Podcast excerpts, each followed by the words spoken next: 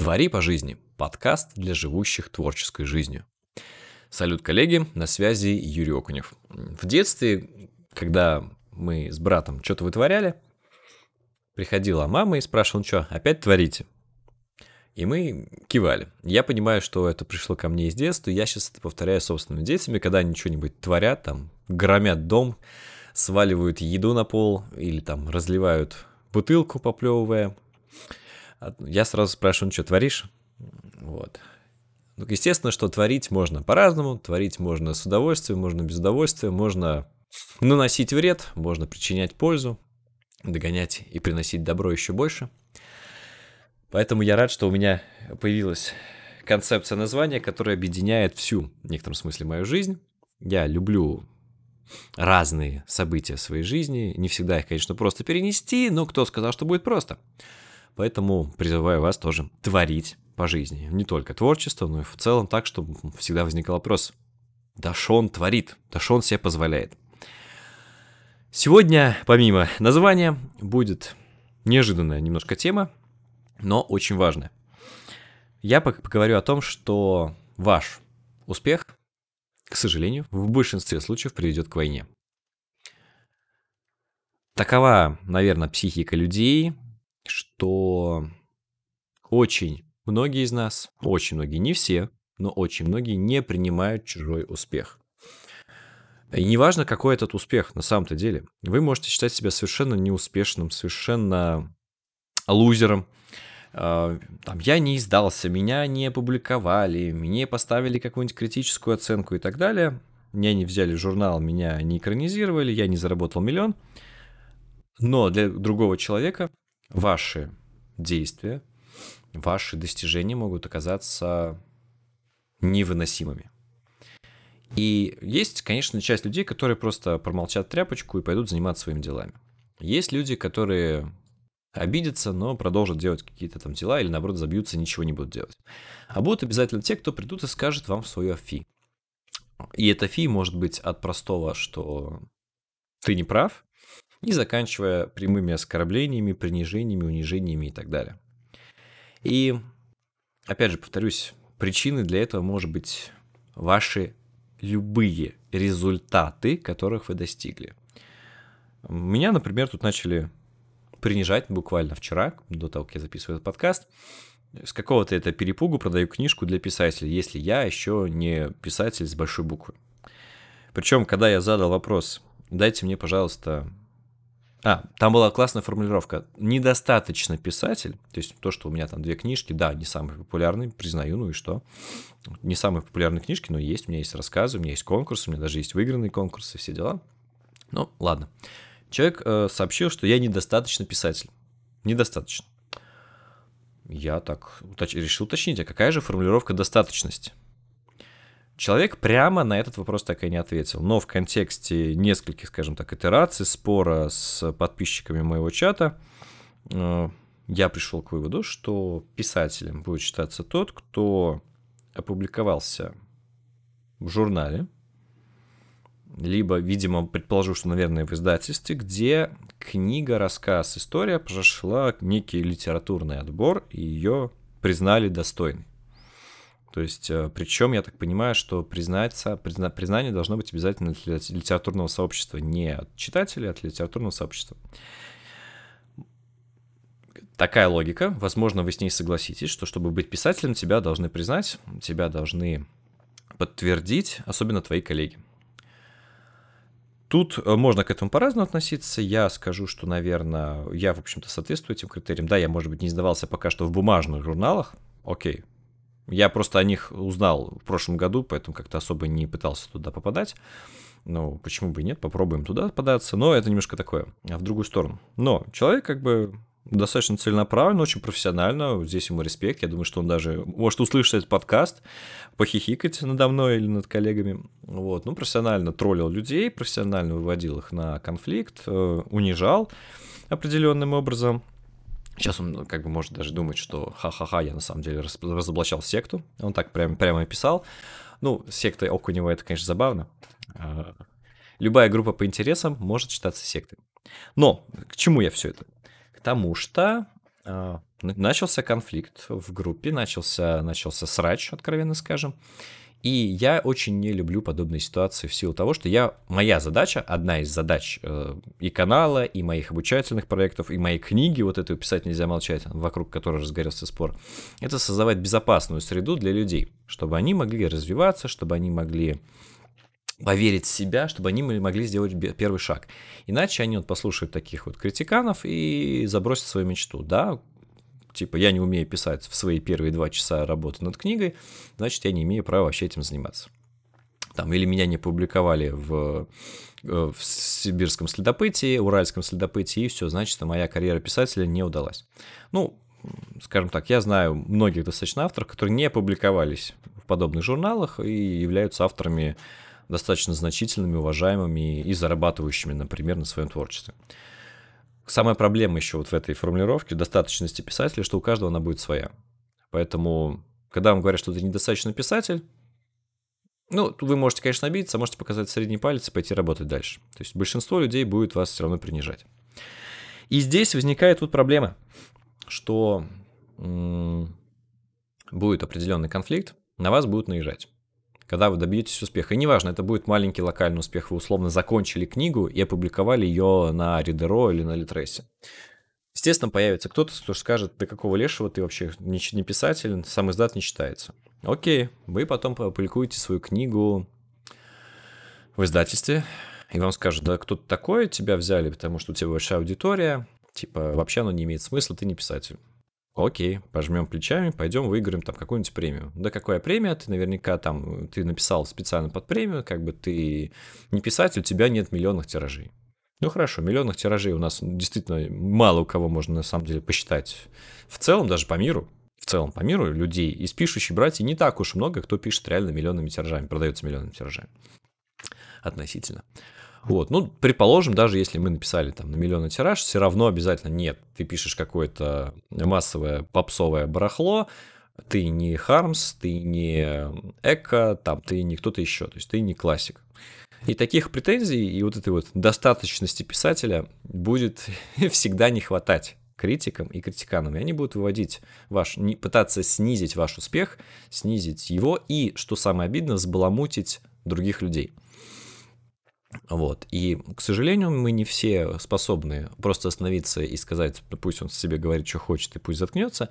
Мы иногда начинаем вылезать, защищать то, что нам ценно. И я говорю, как читатели нас, то есть мы защищаем своих э, авторов, своих любимых людей, так и себя, как писателя, который пытается защитить.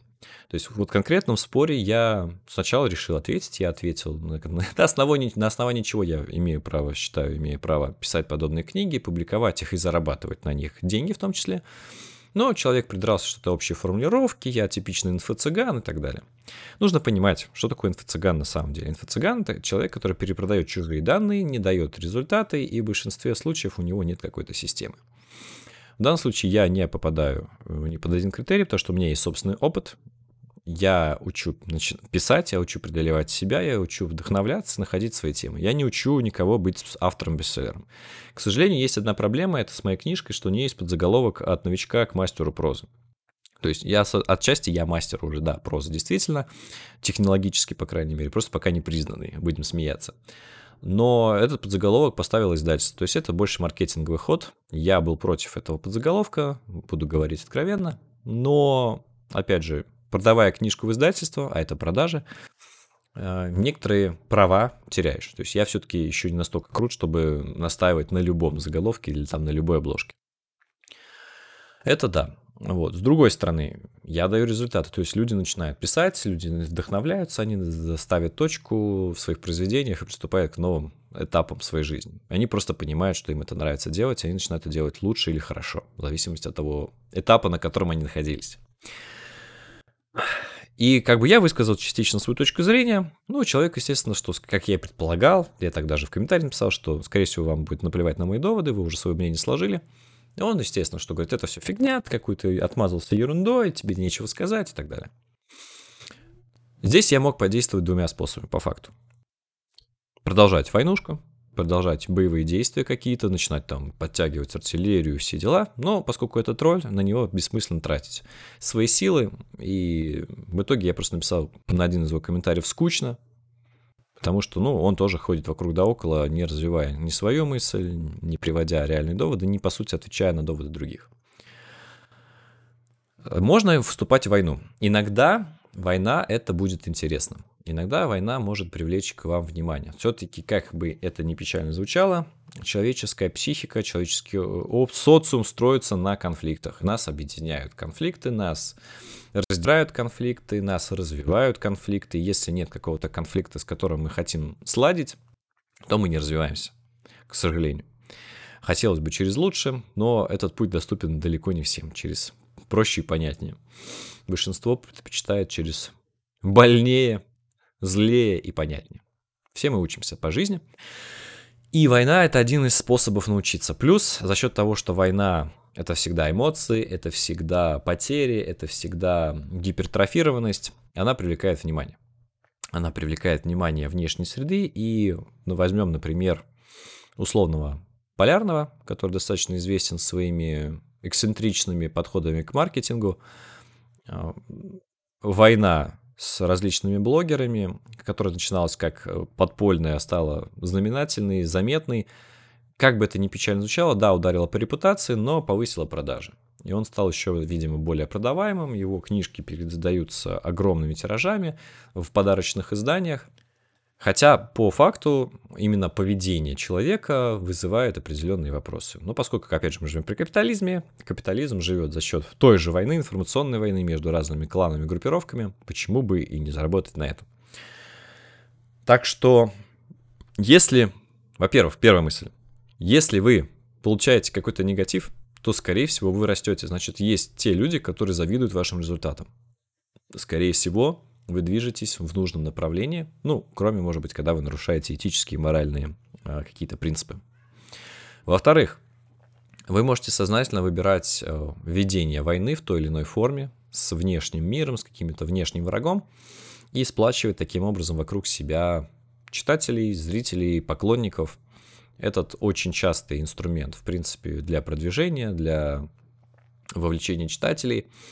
Война может быть как явная, когда идет такое, скажем, на уничтожение, на давление на репутацию, на факты и так далее. А может быть такой, скажем, сжатый, коротенький локальный конфликт, в ходе которого мы просто спорим о чем-то и приходим к выводам, или не приходим к выводам.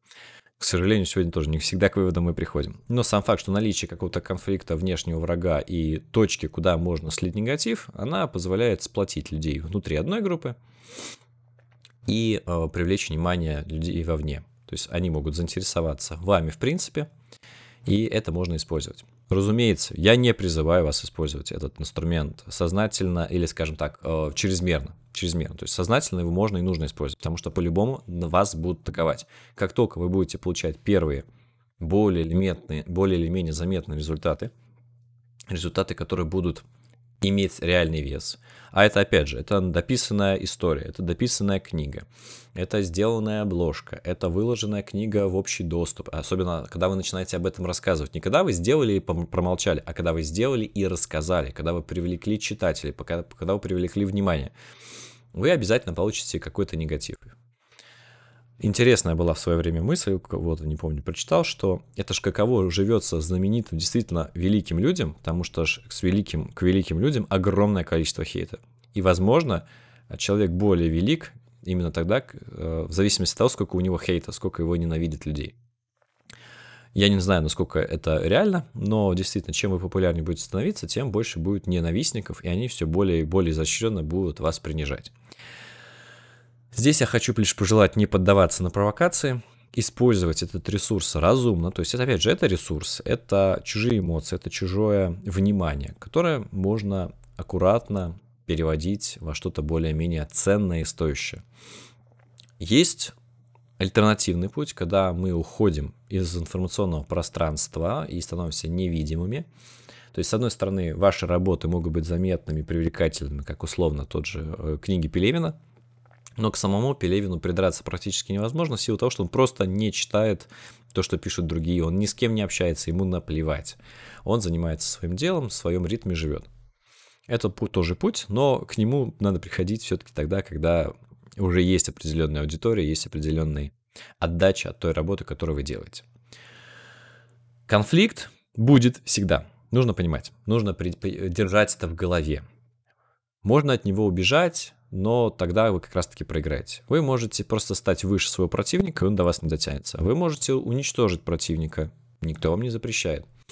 Вы можете сделать специально затянутую войнушку, и знаете, как это вечная борьба между Джокером и Бэтменом. Если кого-то из них реально уничтожить, то, ну, как бы интерес пропадет. Да, то есть э, периодически это делают даже в комиксах, но всегда Джокера возвращают, потому что он очень мощный, очень прикольный антагонист, который раскрывает главного протагониста. Если у вас есть такой антагонист, используйте его на благо своей истории, прокачивайте себя как персонажа, и пусть восторженная публика следит за вами с удовольствием.